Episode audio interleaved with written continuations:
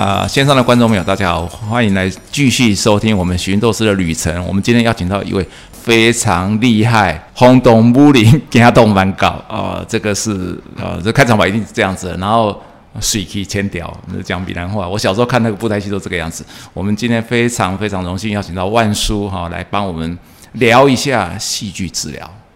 谢谢谢谢谢谢谢谢，很开心今天可以过来。然后刚刚听到真的是也让我想要布袋戏就是戏剧的一种，因为我其实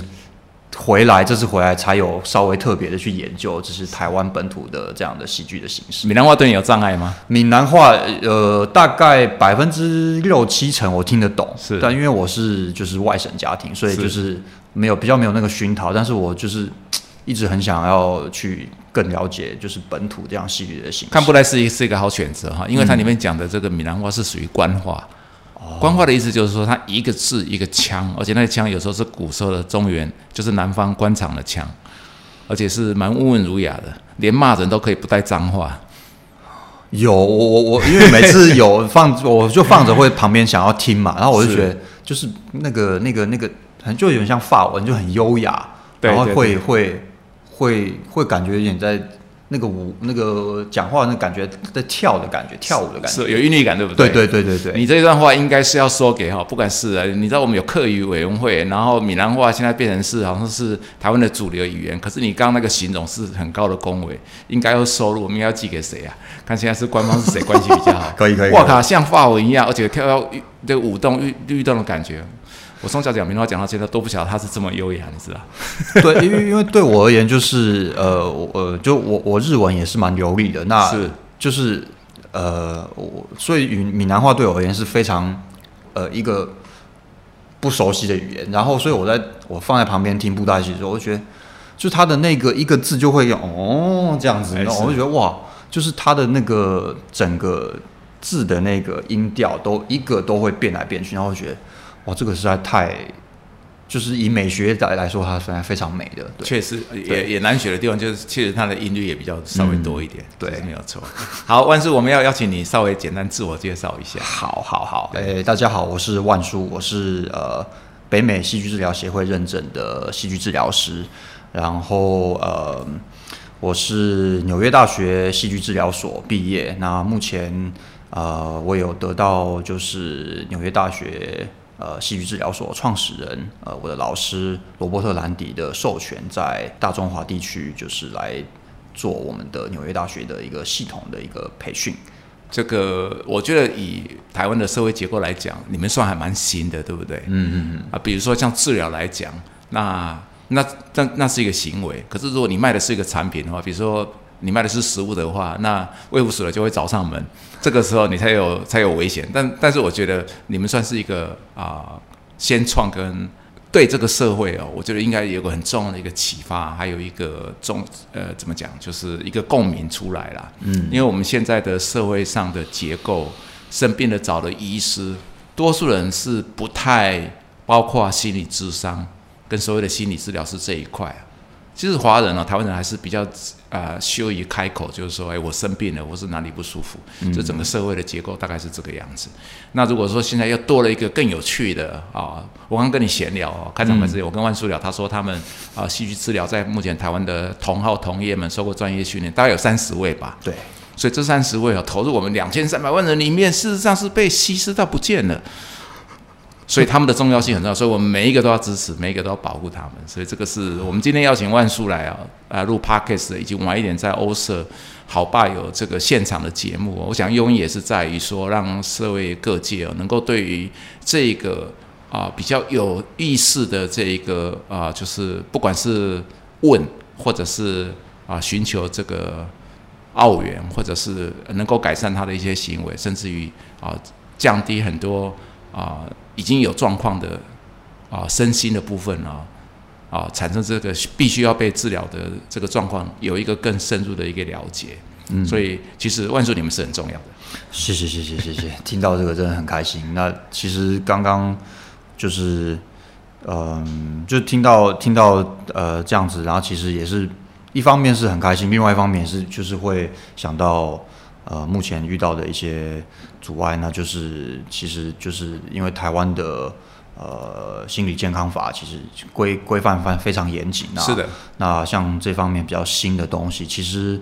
呃它虽然是新，可是其实我们讲到戏剧治疗，它其实它的源头就是有点像是我们古代部落的一种巫师的概念。那为什么？因为其实。呃，像是以前巫师，他可能呃，我们要去呃打仗的时候，或者是这个部落的人遇到要呃不知道天气会怎么样，要祈雨，他其实都是用某种这种仪式感，然后去安抚他们的心。然后像打仗，可能他们会先让一些年轻的战士啊，会先上场角色扮演，互相去呃去练习。那其实这都是某种用透过戏剧来。呃，抚慰人的心灵的一些方式。那当然，现在呃，在在一百年前，呃，呃，我们就是戏剧治疗，就是有在欧美有做了一个这样的证明，所以说哦，戏剧可以是有效的，对。那才才变成说，呃，就是有戏剧治疗这个东西。但其实这个东西，因为它非常生活化，像生活的仪式，然后我们的生活的小朋友开始在生活中的角色扮演，他们这样跟父母学习，其实都是跟戏剧有有一些密切的关系的。哦，好，所以你现在有讲到两个议题，一个是在国内的这个心理。治疗方面的法规的问题，然后我们我们先呃先聊大众的需求，好不好？因为我觉得像很多大众他可能不了解说，呃，他其实是需要被关注，或者是被不要讲治疗，对他需要有疗愈的方法，那让他的这个身心呢达到一个比较稍微和谐的状况。呃，并不是说到生病的时候，有时候到生病真的已经来不及了，因为有时候生病这个是已经。外在的一些行为已经严重影响到他的生活，甚至影响到他家庭的成员的这一个状况。那呃，戏剧治疗是源自英国吗？戏剧治疗呃是源自于英国，嗯，应该是说它最早被证明可能是在英英国，因为它有实际上的这个呃，就是沿用这个例子，而且已经政府也。啊，当时也同意让他们去，对，就是进行这样的活动。嗯，对。那后来的话，就是美国也跟进，然后所以美国比英国稍微慢了一些。是对。那那其实可是后来有点像是，有点像是那种峨眉派、武当派、什么少林派，它就慢慢的变得很不一样。就是说他们的操操作方式也好，然后跟一些呃做的一些架构。对，那但是其实都还是戏剧治疗。那那通常一个戏剧治疗啊，它是呃，举例来讲，比如说你现在啊有某些人来接接啊跟你联系，或者是你有一个机会来来展示你这这个专场的时候，它通常是怎么怎么进行？我想听众朋友他们一定很好奇，那戏剧治疗大概是怎么样进行的？它是用什么样的方式？对，以及有什么样的一些限制的条件？嗯嗯嗯。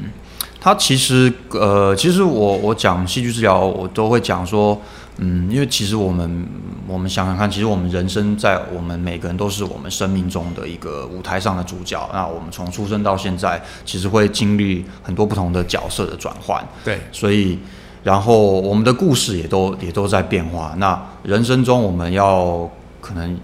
呃，我们每个人都会有一个自己想达成的目标。那在往这个目标迈进的时候，会遇到某些阻碍，然后会呃，可能也，然后会会在在要突破阻碍的时候，会遇到一些呃，可能有一些人像向导的这样的角色，会愿意帮助你这样子。所以，我们先把这样子的一个概念先先稍微想一下话，其实其实戏剧治疗呢，它就是让帮助我们去把呃我们。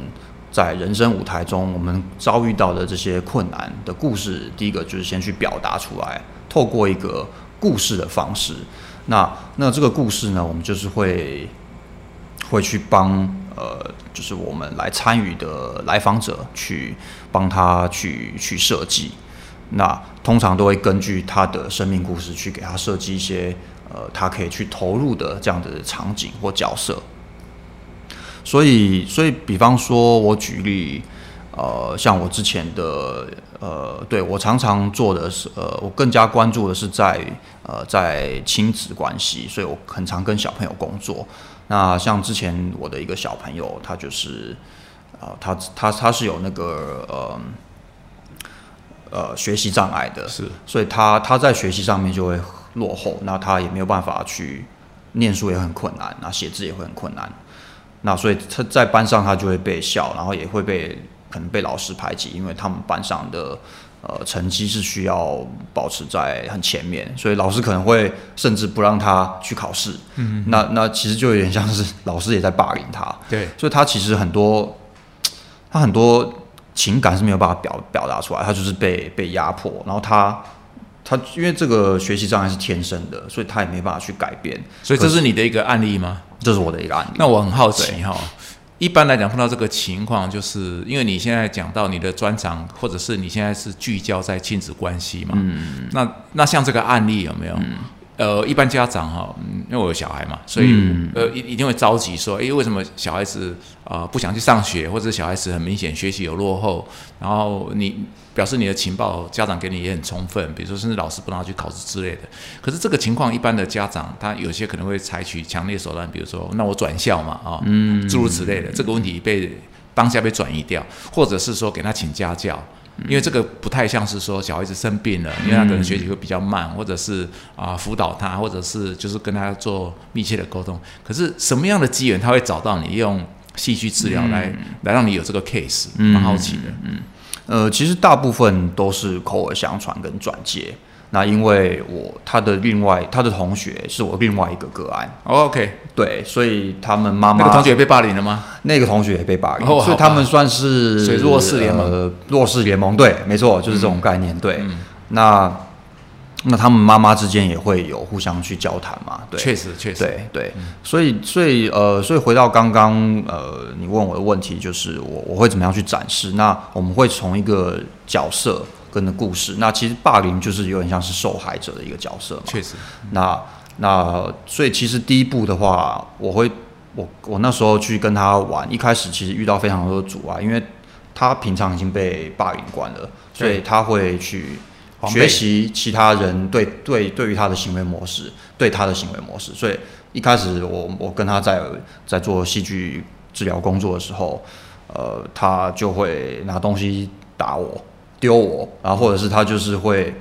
呃，比如说我拿了一个玩偶给他，就是说这是大便，你知道，就是很多一些负面的，呃，一些攻击性、一些负面的一些东西会出现。小孩子几岁？小孩子他是那时候是三年级，小三了，小三，对，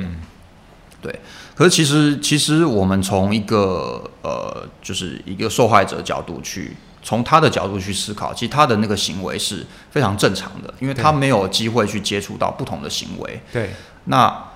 那我就会去思考，好，那我要怎么样来帮助他？所以其实我们玩玩玩玩玩玩到有一个阶段呢，因为戏剧是其实就是在做一些角色扮演跟跟 play 的一些东西。那他就突然拿了一块方块，那种木木头的堆积木，他就说这个是羊肉串，所以我就我就说哦。当下马上就哇太好了，因为这个就是非常 juicy 的一个呃，他给我的一个资讯，我就跟他说哇，那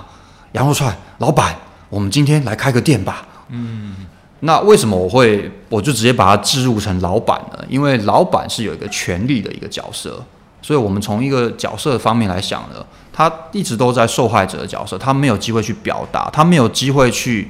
去可能去呃控制，所以他一直很压抑，他会去攻击性，所以你给他一个支配者的地位，对，所以我给他一个支配的地位。我说老板好，哎呀，那我们今天这个呃羊肉串，我们来开店吧。那我们来做，所以我们来做一个羊肉串的店。所以当下我们就直接从一小块积木，我们就开始帮他盖羊肉串的店面。所以我们就用其他的道具开始带盖店面。哇，他一定很开心。对，因为他可以支配我，他我说呃就好，我就等于说我就当他小弟。他生活中没有这样的经历，那他这样子能够去表达，其实他慢慢的很多那些积压的，我们说可能被霸凌也好，那些受挫的，他没有办法写字写出来的情绪，都会慢慢被释放出来。所以你要找到一个机会点，对我要找到一个机会点，那这个机会点就变成是非常的即兴，是，然后非常的个体化，因为。嗯，嗯就算我知道这个人是怎么样，如果我强丢一个剧本给他，可能也没有用，因为很多都是当下会发生的东西。所以后来他就当我老板当了很久，那我还利用这个这个东西呢，呃，我说老板，我知道我们现在羊肉店要开张了。他说对，我说那我们要写我们要写菜单。他说对，但是他不喜欢写字啊，因为写字是他很挫折的事情。嗯，呃，那我就说，所以我都会通常我们在在治疗场域，我都会先示范，我就说好，来我来写，所以我就先写了羊肉串，然后我就说来换你试试看。他犹豫了很久，嗯，那又过了几次，他他最后终于愿意写了，因为其实我们心中呢，永远都是有一个想要怎么说呢？想要完成的事吗？想要让自己能够也去试试看的某种这样子的一个动力在，对，嗯，所以呢，透过所以刚刚举的这个例子，就是我透过。故事，他的生命中的故事，透过角色，然后，然后去帮助他能够得到一些情绪的宣泄，并且让他能够在那个空间中去做他平常无法做到的事情。那这个其实是戏剧治疗很大很重要的一个元素，就是我们是透过一个很动态的身体直接去执行的一个方式，而不是说我就用你用讲的，我用讲的，那。其实有时候用讲的，我们没有办法就是融合到去做嘛，因为情绪很多东西是要真的要去练习的。那在当下呢，它就是可以透过在情境中的身体的练习，并且是非常好玩的一个方式。那我就会问他，我说：“诶，你今天觉得你做这个老板，觉得怎么样？”他说：“很开心。”我说：“诶，那平常之后呢？嗯，你会用什么样的方式来调节心情？”诶，他就会他就会去反思说。哎，那我是不是我可以被人家，呃，我意识到我有挫折感的时候，我是不是能够找到类似的方式去给自己有一些掌控力的东西？你每次跟他互动大概时间多久？呃，我们是像个案的话，通常是就是很固定的，就是每个礼拜会一次、两次也可以。那一次大概五十分钟，五十分钟。然后呃，你刚才描述过程很生动，而且也提到从一开始的啊，就是他已经被霸凌。然后那个情境哈，然后一开始你跟他见面，你也是等于是陌生人嘛。当然，妈妈可能也不是说只有找你才尝试解决这个小朋友面临的这个情况，所以他可能就觉得呃有有有所有所就是也不一定是防备，就是不没有跟你那么就是一下就熟悉起来。所以呃，你描述很清楚，就是说你跟他的一个呃 break ice 的点，就是他。拿的那个纸的时候，它是一个一个诶羊肉串，那你就找到一个机会点了哈，所以你创造一个啊事件跟机会让他来参与，而且让他取得一个主导权，然后在这里面你很明显有给他一些就是鼓励，他得到一个 motivation 的这一个动力来源，所以他他呃你跟他之间你又设计了一系列的这一个活动，让他一个阶段一个阶段朝着你的这一个就是。呃，治疗的目的去让他参与，我觉得这是会很伟大的地方。而且刚才你有提到一个，就是它跟传统的啊心理学在啊在智商很不一样的地方，就是说通常都是属于啊诉说，然后啊不给一些指导性，然后让他其实一般人愿意讲出来，他就得到一个很大的舒缓，多数人的情绪或者身心的状况。所以心理学家他们这一部分已经证明，他们非常有它的效果。反倒是说他们的啊学派的不同，因为有些是主张就是呃在访谈之后顺便还要投药。啊，这个方式，那这个当然就是你，所以刚刚我们在啊这次的访谈之前聊到，就是说台湾的这个法规的问题，因为他们确实是用意识的角度来看待这些事情。那可是我我我很欣赏您刚刚讲到一个重点，就是说戏剧治疗它一个很重要的地方是一个动态的参与，借着这个活动来讲，它可能在这个啊产生共鸣点的时候，它已经得到很大的一个舒缓了。所以我在想说，很可能那一天啊。就是他开始这个这个案例来讲，小朋友变成羊肉店老板之后，搞不好那天晚上吃的又特别开心，也不一定。所以妈妈可能就已经看到那个效果了，是吧？所以你后续后续的状况要不再继续分享？我觉得这个案例事实上是可以给我们啊线上的听众朋友得到一个很大的启发哈，就是说那到底这个戏剧治疗跟传统的心理智商，我觉得你这个差异性这个举例就非常好。因为因为我常常应该说，我可能跟别人交谈，然后我我我我有时候都很犹豫，说我到底要不要说我是戏剧治疗师？因为通常第一个问题就是说啊，是你演给我看，还是我演给你看？那再来是，你是用喜剧在治疗我吗？这是好问题，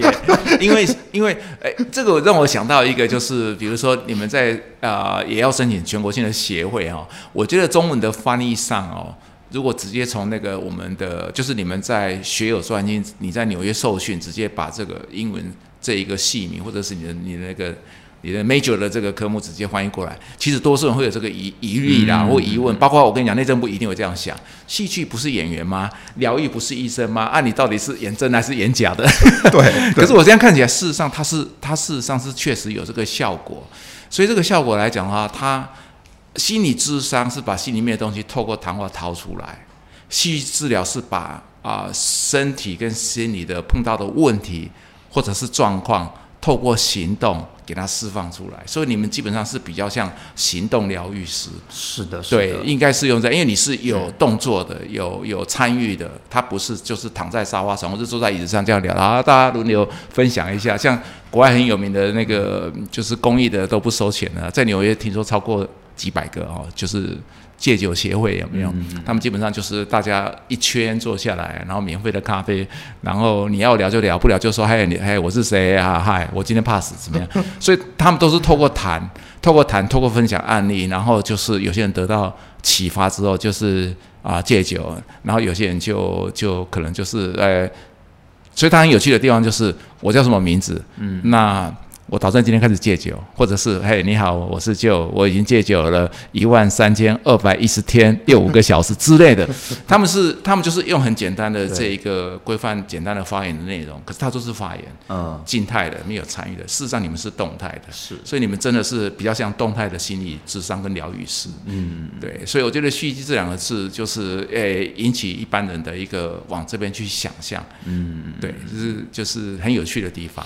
我我也是第一次搞清楚，说其实你们真正很伟大，而且有有真正能够帮到人的地方，事实上是在啊动态这两个字，而且这两个字是你刚刚跟我解释的。哦，谢谢谢谢，对，太开心了。对，所以所以其实我我一直都是在，我觉得直到现在我也还是在找一些方式去跟别人解释。对，那像我刚刚举的那个例子，呃，其实就是在我会让他。很自然的进入他的某种的情境中，是。那这个情境是他生命中可能没有经历过的，确实，然后帮助他去透过这个情境中得到释放也好，得到跟自我的和解也好，然后去学习呃如何跟别人沟通的新技能也好，去调节自己的情绪也好，那其实剩下的都是所有心理智商的目标，那只是说我们会就是我会。有有点有一点邪恶的，就是来，哎，老板，然后就哦，哎，他就因为他从来没有这样这样讲过，所以他就哎，对啊，我我是老板，因为他从来没有被经历过，我要当老板，所以像刚刚你问我说他最后后来怎么样了？那一天我们排完呃做完羊肉串那个那个店，就是第一次，他做了一件非让我非常震惊的事情，他妈妈看到眼眼泪都掉下来，就是他把那个积木是大概。七彩的吧，所以大概有七种颜色，是，然后是是长方长方长方体的，对，然后一一块大概就是手指这样的长度吧，所以大概有大概有可能五十五十五十块这样的积木，那每个颜色都不一样，那我们就是在玩嘛，那那一天结束我就跟他说好，那呃呃小明那个你你把这边稍微呃整理一下。因为我我通常都会养成小朋友一个仪式感嘛，就是说，那我们在这边玩完了，我们要收好了，那结束了，表示说我们的情境也结束了，他回归现实。对对对，所以我就说收好，那我就先去跟妈妈就是家长会谈。对，那回来之后，我我我我真的是惊艳，就是惊艳应该程度是到惊吓吧。嗯，因为我们可以想想看，就是他的他这样子的一个小朋友是他在学习上是出现很大问题的，他也很讨厌学校。他也不喜欢学习，对，呃，但相对的，他其实非常有创造力。其实很多演员都是有学习障碍的，对对。那他回来做了什么事情呢？他把所有的那个木条放在盒子里，把它整整齐齐的，每个颜色每个颜色，把它整整齐齐的把它分类排得好好的，哇。那这个对于一个有学习障碍的人来说，他要能够很专注的去把这件事情把把它做好，并且要有动力去做，是非常困难的。那当下我就天哪，我就觉得每次我就是其实。就是我我我我，因为做这行其实说说真的蛮辛苦，因为我算是也是先驱，这台湾也没什么人在做，对，大中华地区没什么人在做，对，有时候也怀疑啊，我是不是转行还选错行？但是每次看到这这样子这种很很 touch 的 moment，其实我都会觉得，真的就是这就是当初为什么我会。回就来做这一行，就是我的初心。然后我就说，那妈妈来看一下。那妈妈看到就当场掉泪，因为就这一幕实在是太……对，现在讲到就是有点鸡皮疙瘩，太感人了。所以他应该是从小就有这一部分的情况，对不对？对对，这个是天生的。对，所以他并不是说进学校被霸凌或怎么样，应该是他在幼儿园的时候，哦，在这方面的组织行为或者是整理，可能他是搞不好是第一次把自己的玩具收拾的那么好。嗯，对，那因为因为其实就是我们讲社会很现实的，霸凌就是一个社会现象，它就是说，呃，你不管是可能很优秀，或者是很特别，或者是哪里可能有一些比较不一样的，就是会被挑出来霸凌，因为你跟别人不一样。对，那有时候可能是很优秀的人也不一定。那像这个小朋友，就是因为他，呃，他的学习能力，然后然后他。可能有时候他他表达方面会比较困难一点。对对对对。哎，这样子我我也想回溯回溯一下哈，就是说，因为刚才开场白我们在聊的时候，一下子就跳到说你到纽约，然后你你得到你恩师的这个就是非常的认可你，你得到大中华区的授权。可是我还是要回到一个最开始的时候，因为你是念工程的，对不对？嗯嗯嗯。那你一定有一个契机会转去学这个戏剧治疗吧？嗯嗯。那个契机是怎么样造成的？对，呃，我就是我大学时代念的工程，因为那时候我我我自己觉得我应该是一个非常迷失的青少年，家里人安排你去念工程了吧？对，或者期待你吧？呃，对。对，那那其实，在就是在华人社会是有蛮多这样子的期望，那可是我念念念。中间其实中间其实有有一个经历，就是我我呃我去学了日文，那那时候因为要念第二外语，对，我学了日文之后。那日文通常我们在呃，就是会有一个期末的演出，那那个是要用一个戏剧的形式，所以那时候我就参与了我们说有点像社团形式的一个用日文的编剧，然后去去演，然后那是你的启蒙，对，那个是我的启蒙。那那时候我就发现，天哪，为什么我可以做道具，然后跟人家编剧、跟人家排练，排到半夜三点我都不累，而且我是就是那种。聚精会神，全神贯注。嗯，可是我念电磁学，我念到半夜一点，我真的是拿刀想想插插的插进我的胸膛。嗯，对。那可是其实那时候是有点害怕，所以我后来还是按照正规的路，我就去做了工程师。我想说，我去试试看好了。我我不要就是就是一下子就打打翻了所有全部东西嘛。对对对。就我做了工程师，我发现真真的我我真的无法哎，所以我但是我还是忍了三年，忍了三年之后，我就知道哎，我就回溯到大学的经历，对对，我就发现那我想要去试试看，所以我的我的剧团的经验演所有的演戏经验都从那边开始的，所以我后来就是先从剧团开始当演员。那其实我也不知道到底对不对，我只是内心有一个直觉，就是说，哎，这件事情。我之前做过，我很开心。那我想要再做开心的事情，我也想要再回到那种我们心理学讲叫 flow，就是心流的那种状态。嗯，想要回到那个状态，因为在在参与那个很投入那个状态，真的是非常爽。就是对，觉得哇，时间都过得好快。时间是黑洞。对，就哦，然后做完就哇，好开心，然后就睡着了。嗯，就是然后又起来继续做。家里人怎么谅解？你怎么取得他们谅解？对，所以其实 我经历了，我为什么我现在做亲子，也是我一直在经历跟家里的沟通，嗯，然后我内心的那个角色，我们讲到角色内心的角色，我内心的那个呃小男孩也一直在跟家里沟通，那也也也变成说，我现在其实也会，我的个案大部分很喜欢我都是小男生，就是我也会透过。我的经历去帮助小男生跟他们的父母沟通。家人现在谅解了吗？现在总算好像算是达到了和解。你花了几年？Oh my god！对啊，十年有吧？应该要有。对，那那其实有一个契机啊，因为其实我们都讲人生故事嘛。那我刚刚也讲到故事，那故事都会有一个事件。其实家里谅解的事件，其实我就算我考上纽约大学，呃，诶，其实大家听到 NYU，应该大部分都人都觉得 NYU 哇很棒啊。那你念什么的？你念什么？戏剧治疗哈？什么？对，然后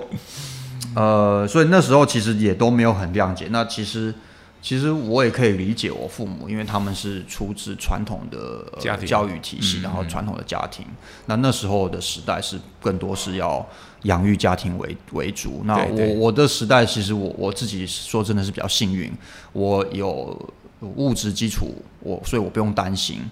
那所以后来是因为刚好有《天下》杂志有一个有一个 project，就是有访问那。那访问完之后，那个导演他很巨细靡遗的把我的成长经历都把它记录下来，然后把就是从我在找演员，然后到找戏剧治疗，然后然后访问完之后，我觉得，哎，至少我也有受到访问啊，还还有人看见我，还有人愿意找我，好像这也算是蛮启发人的啊。对，那我就再一次家族旅行。呃，那天也很很即兴啦，但我就想说，至少让他们看看。那那天我也就是有有一点，有一点想，就是偷偷的利用戏剧治疗的一个技巧，就是说书人的一个概念。那天我妹也在，所以我就请我妹当旁白，她用念的念给我爸妈听。嗯，把我的故事，就是《天下》杂志可能那个是换日线好几千字的故事，用念的念给我爸妈听。所以，我爸妈等于是说，他不用真的面对我，因为每次面对我，我们就会情绪就上来了，情绪就上来了。那他用听的，用像是一个第三者的听故事一个角度来听我的故事。所以那天我第一次听到我爸妈跟我说：“哦，哎，那你那时候当演员心情是怎么样？然后那时候什么样的经历？”那我们慢慢就是有达到了一个沟通的一个桥梁。那。也是经历了这样的过程，慢慢能够得到了亲子的一个中间的一个调节。那那我觉得，其实我真的是可以很幸运的去追逐这些事情。他们也虽然说他们口头上说不不支持，可是其实他们。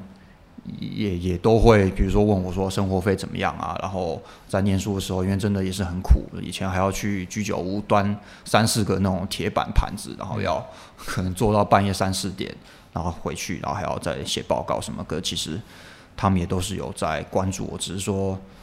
呃，因为世代的隔阂，关注的点不一样，造成了很多的冲突。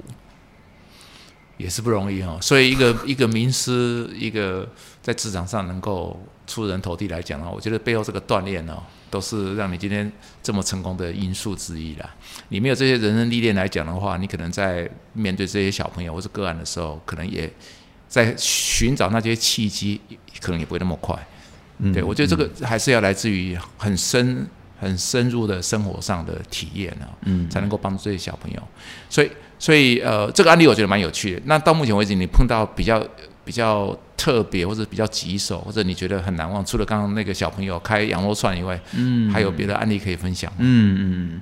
呃，对，然后首先我先就是稍微讲一下，因为我今天分享案例，那这些案例其实都是我稍微都是我也不会提到他的名字，然后这很重要，对，我们我们尊重，对，因为我们在做，那当然这些其实这些都是在之前在中国做的，那目前我在。呃，因为我牵扯到讲治疗嘛，对，那我目前也是遵守台湾的法律，我不做在台湾我就不做戏剧治疗，那我会用就是 EQ 成长的一个方式方式来来做课程。那所以刚刚讲这些案例呢，其实都是我在呃，当然他的名字也有受到保护，然后在某些情节我会稍微给他变得不一样，然后为了要保护当事的当事人的小名，对，呃，那这以这个为前提我来分享的，我觉得。讲一个比较普通遇到的一个阻阻碍，好了，困难点就是，因为呃，我在做小朋友，其实小朋友只要能够过来，然后他只要能够呃定期定量的，就像是我们去健身房，呃，身体要锻炼身体这个概念，是。他其实都会能够越来越好。但是有时候阻碍很多是就是父母的呃挫折，那这个我是非常可以同理的。还有父母父母因为遇因为他会去找很多不同的方式，那不知道该怎么找的这个呃挫折感跟他们的呃对于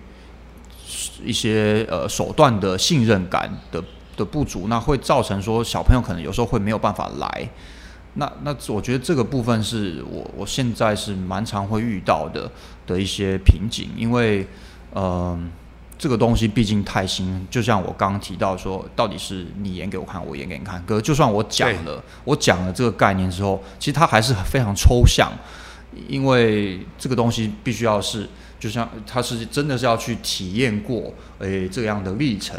才会知道的，所以变成说是。我觉得在这个地方就会有一个鸿沟，变成说口耳相传的时候，他的呃父母就是信任度会很高。那但是比如说一般可能看到呃你在做，那就是他会比较变成说不知道在干嘛，然后变成说信任度不高。那那这个部分就是说，我现在一直在想要怎么样去去克服，然后去跟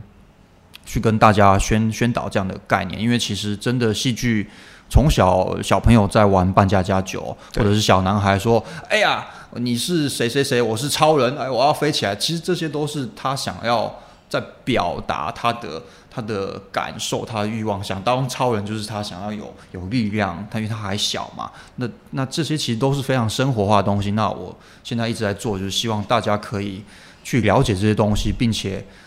降低这个鸿沟之后，我觉得其实最大受益者就是小朋友，因为小朋友现在社会真的遇到很多很多的阻碍，在学习方面，然后包含现在的新科技，手机其实会让小朋友会很多的不专注的一些。